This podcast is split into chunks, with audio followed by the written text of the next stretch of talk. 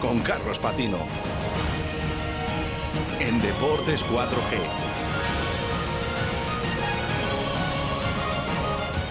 Dos y 35 minutos prácticamente de la tarde y aquí seguimos en Deportes 4G Valladolid. Eh, bueno, se nos pasa el tiempo, pero volando. Tenemos tantas cosas de que hablar. Tenemos que hablar de touch, tenemos que hablar del rugby de Liberians eh, y con nosotros está eh, mi compañero y amigo Carlos Patino. Carlos, muy buenas tardes. ¿Qué tal? Muy buenas tardes, Rubén. ¿Por dónde empezamos? Ah, vamos a empezar pues por lo primero. Por, lo Por el primero. touch. Vamos a empezar por el touch. Por el touch. Vamos a empezar por el touch porque encima tenemos dos invitados acompañándonos hoy, eh, miembros de la Asociación de Touch Castilla y León. Inés Morencia, ¿qué tal? Muy buenas, Inés. Hola, buenas tardes. Y Emilio, presidente de la asociación, también nos acompaña. ¿Qué tal? Muy buenas. Hola, muy buenas tardes. Y es que hace una- unos días hemos tenido la primera edición del Campeonato de Touch de Castilla y León en los campos de Terradillos. Toda una experiencia. Contadnos qué tal fue, qué tal eh, esta primera toma de contacto con, con el Touch en Castilla y León. Y, y bueno, pues eh, lo que queráis, los micrófonos son vuestros. Bueno, eh, yo creo que eh, era una forma de empezar a rodar esta asociación de touch de Castilla y León. Era un primer torneo en el que, bueno, pues vino como invitados vinieron Chingudi, que es eh, un equipo de rugby del País Vasco, de Irún concretamente, Ondarribia. Y también vinieron los Rebels, eh, que son de, de Mallorca, con lo cual, bueno, esfuerzos, mm, bueno, importante porque hay que cruzar el charco para venir a este torneo, con lo cual, pues hay que dar las gracias a- al equipo mallorquín. Y luego, bueno, pues también estuvo evidentemente El Salvador, que es el equipo con más experiencia de los que forman parte de la, de la asociación y que además ganó el torneo de manera merecida en una final así muy reñida con, con el conjunto con el conjunto vasco, pero bueno, que es que fue un torneo divertido sobre todo y, y eso, una forma de, de empezar a dar vida a, a este proyecto que del que Emilio es el, el presidente y que, y que también ha hecho un montón de esfuerzos dedicándose tiempo y quitando tiempo de su vida personal y profesional para poner en marcha este, este proyecto bonito, ambicioso y bueno, que, que cuente él también un poco ¿no? cómo, cómo lo vivió. Bueno, como sabéis, el, el touch es un deporte que, que es joven realmente, que la organización es, es incipiente y para nosotros, pues para debutar como asociación con el objetivo de fomentar el desarrollo del deporte en Castilla y León, pues fue algo interesante, muy bonito, la verdad, el poder empezar y que saliese todo, todo redondo, con equipos invitados de fuera, con un, con un cierto buen nivel realmente.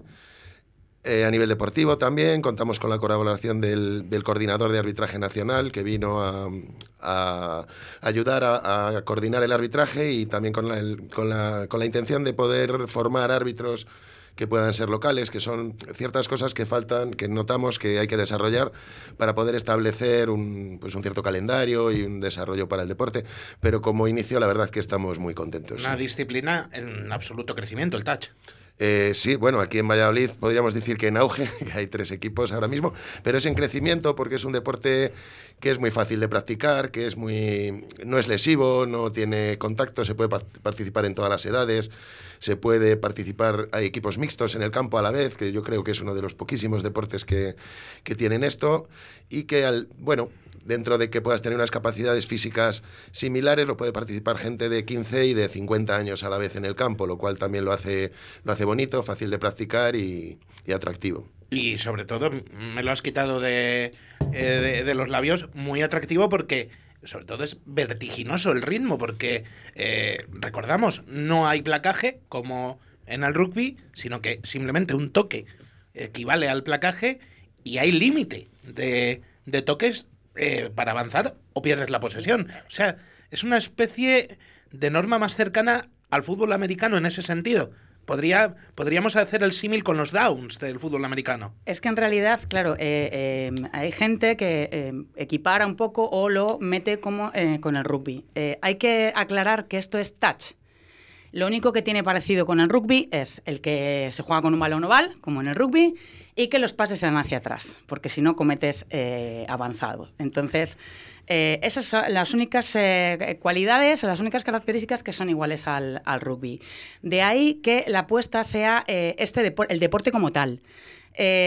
Con clubes como el Club Arroyo Alligator Stats, que bueno, pues que ha surgido de manera independiente a un club de rugby, es decir, es un equipo, o sea, es un club exclusivamente de touch y cuyo objetivo es potenciar este deporte eh, con un equipo además junior, porque nuestra mm, intención y nuestro objetivo y, y, donde se ponen muchas miras es en, precisamente en este futuro, en que, en que, tenga un futuro y queremos un equipo junior con el que, bueno, pues eh, seguir adelante y, y, que, y que vaya creciendo. Y es una auténtica gozada enseñar a niños que bueno, van entre 10 años, es el más pequeño, hasta los, bueno, en realidad está, entrarían hasta los 16 años en el equipo junior, pero como bien comentaba Emilio, nos vamos mezclando, con lo cual es un aprendizaje brutal poder estar jugando con un niño de 10 años que además escuchan, que es muy importante porque a los adultos a veces nos cuesta mucho escuchar y aprender cosas, porque parece que es que uno ya viene enseñado, no, las cosas se aprenden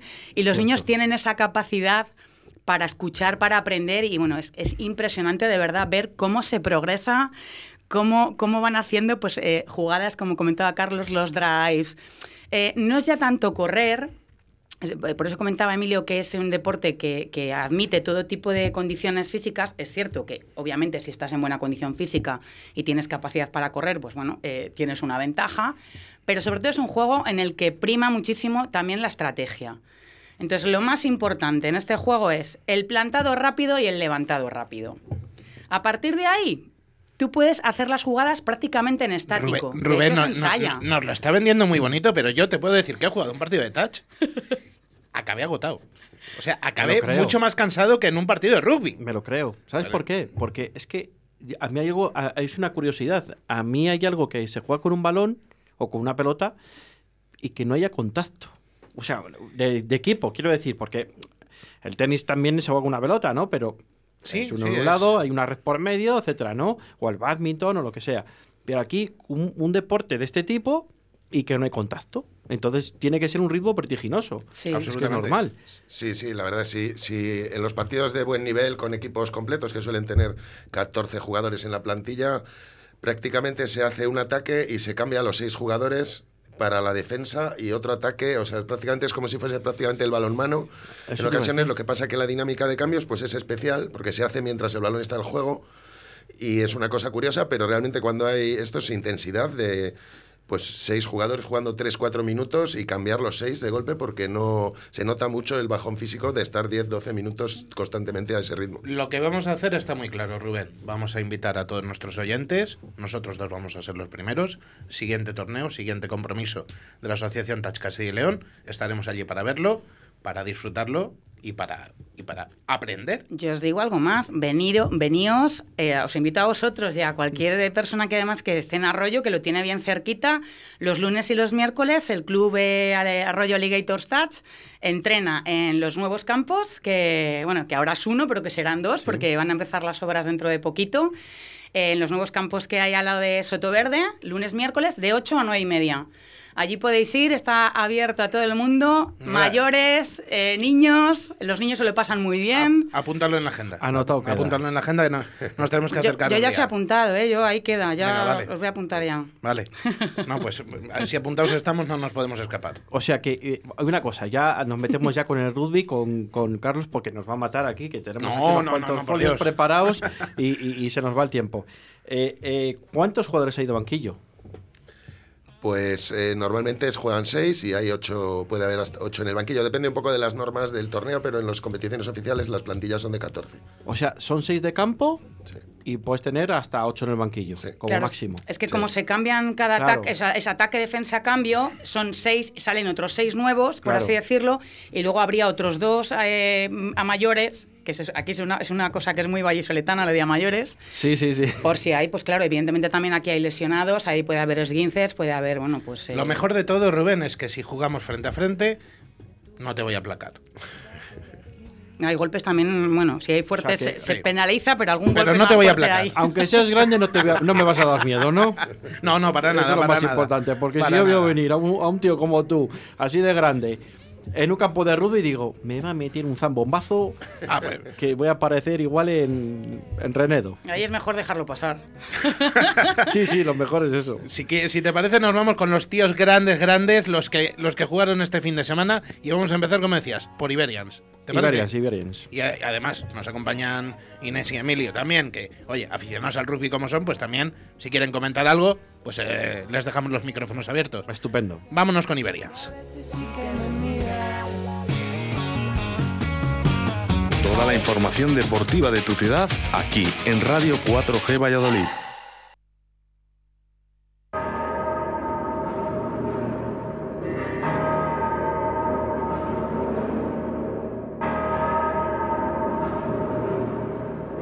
Aquí comienza Deportes 4G con Javier Martín.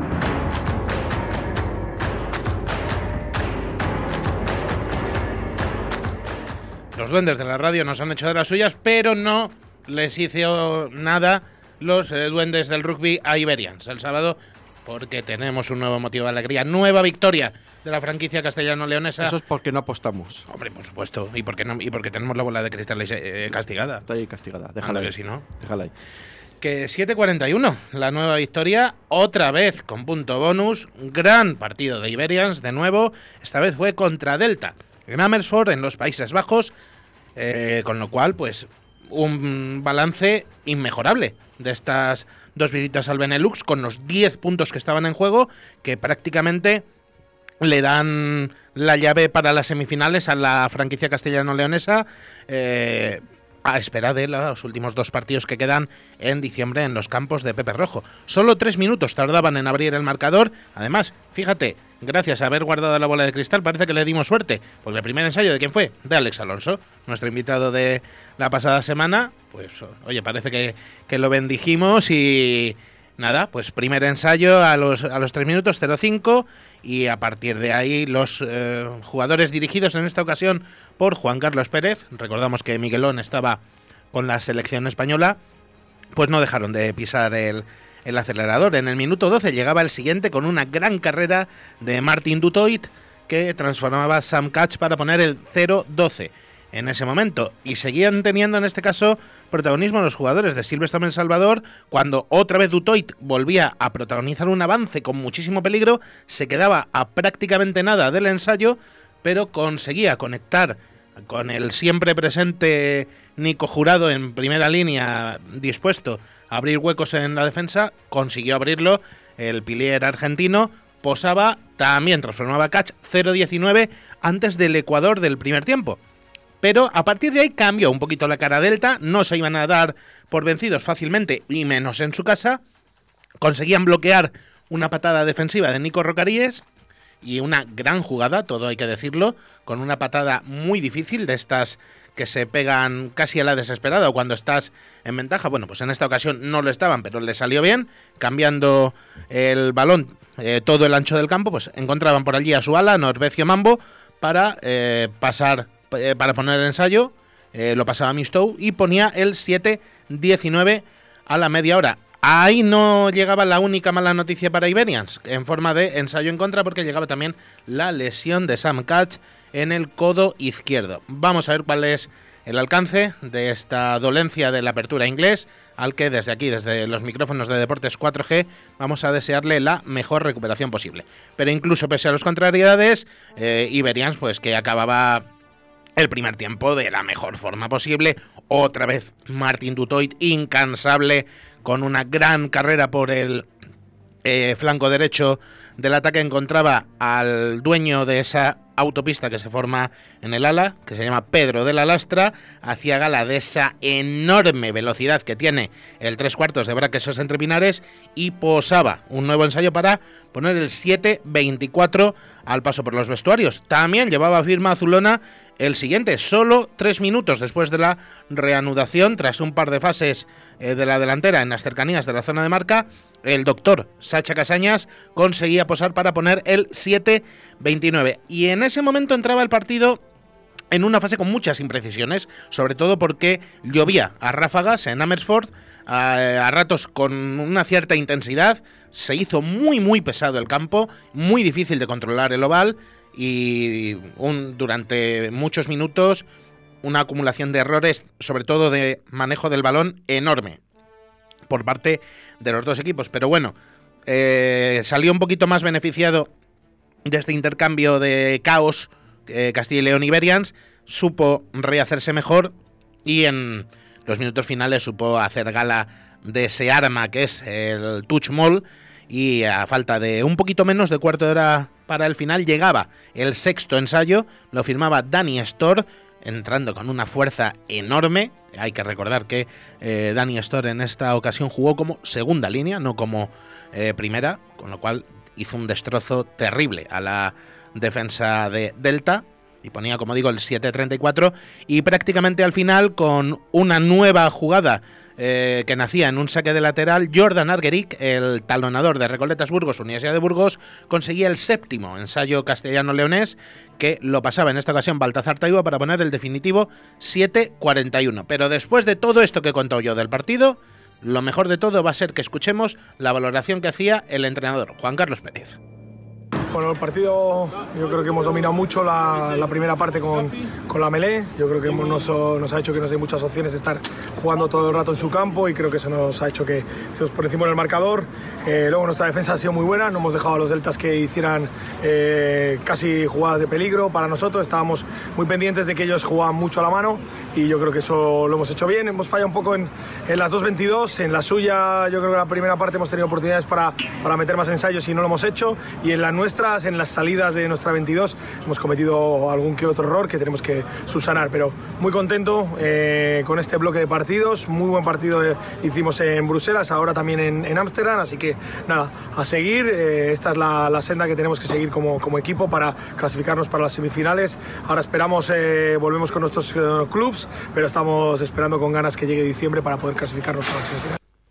Eh, los partidos de diciembre que serán también contra estos dos últimos rivales, contra Delta y contra Brussels Devils. Además, en ese orden, primero Delta y luego Brussels Devils. ¿Se sabe el lugar ya? Sí, sí, los dos en Pepe Rojo. En Pepe Rojo. Y se sabe fecha y hora. Eh, contra Delta será 5 de diciembre a las 12 y media y contra eh, Brussels Devils será el sábado 11 de diciembre a las 12 en punto.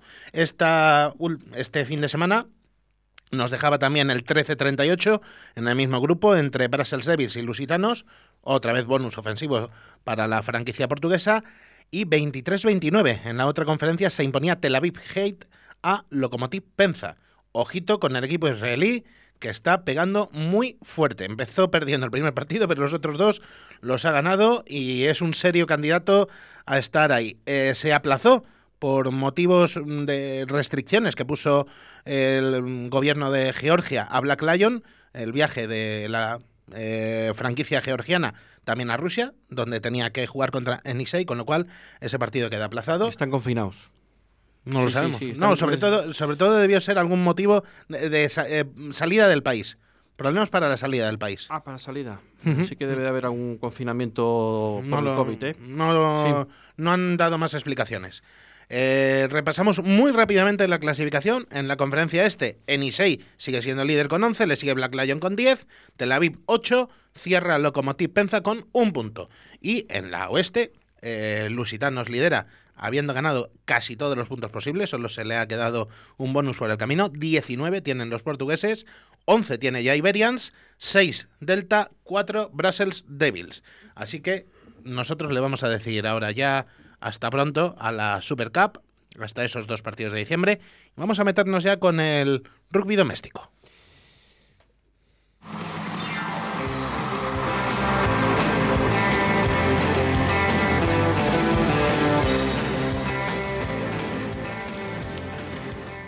Seguimos con el rugby, pero antes de nada, ¿hay alguna opción que Iberians pueda alcanzar a los lusitanos, a nuestros vecinos portugueses? Sí, la hay, matemáticamente la hay. Matemáticamente la hay, Sí. pero es muy difícil, ¿no? Sí, es casi imposible.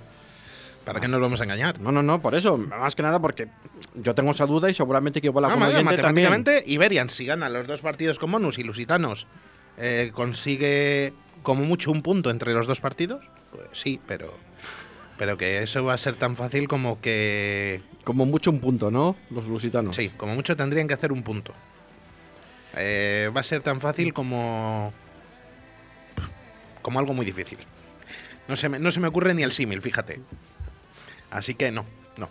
Va a ser prácticamente imposible que le arrebaten el primer puesto a Lusitanos. Y estábamos escuchando Venecia, de Hombres G, porque hubo un España-Italia en el central también el sábado. No pudo ser y cayó el 15 de León frente a los transalpinos por 11-13. Un partido que recordábamos eh, recordamos, servía para celebrar los 190 años de Generali, patrocinador principal del combinado nacional español.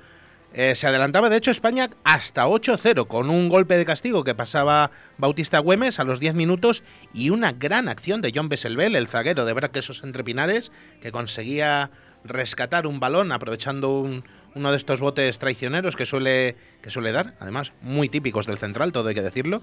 De hecho, tiene nombre esa jugada, bote cisneros. Hay que recordarlo. Bueno, pues aprovechaba un bote cisneros y conseguía posar 8-0 eh, mediado el segundo tiempo, pero eh, no hubo manera. Se rebelaron los italianos que dijeron, oigan, que sí, que somos el segundo equipo a churri, pero, pero nada, que lo nuestro está en, en ganar todos los partidos que, que se puedan y este también. Y sobre todo se puso a la faena su apertura, Leonardo Marín, que hizo los 13 puntos de su equipo, anotando un ensayo que transformaba el mismo y dos golpes de castigo. Así que le daba la vuelta a la tortilla para el 8-13 lo mm, maquillaba un poquito más eh, Güemes con otro golpe de castigo.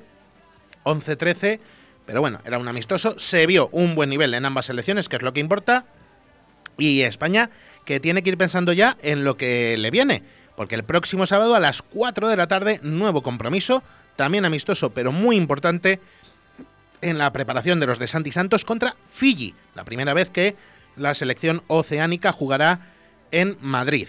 Y sobre todo, ya lo recordaremos, el que se viene es el de la semana siguiente, domingo 14, una menos cuarto del mediodía. Eso te gusta a ti. España-Rusia, el billete para el Mundial en juego. Ese me gusta, a mí ese nos gusta a todos. Ese nos gusta a todos porque tenemos que, tenemos que apoyar todos a España para intentar conseguir llegar a Francia 2023. Por cierto, un último apunte en cuanto a selecciones nacionales. España Sub-20 comienza hoy su concentración preparatoria para el Campeonato Europa, que será doble, porque se juega el de 2020 y el de 2021, los dos en Coimbra, en Portugal, y comienza su concentración aquí, en Valladolid. Así que vamos a desearle mucha suerte a los leones. Y lo que vuelve es la división de honor. ¿Lo hueles, Rubén? ¿Lo hueles? Lo huelo, lo huelo. ¿Lo hueles? Aquí a derby, ¿no? Sí, sí, huele a derby. Huele a derby.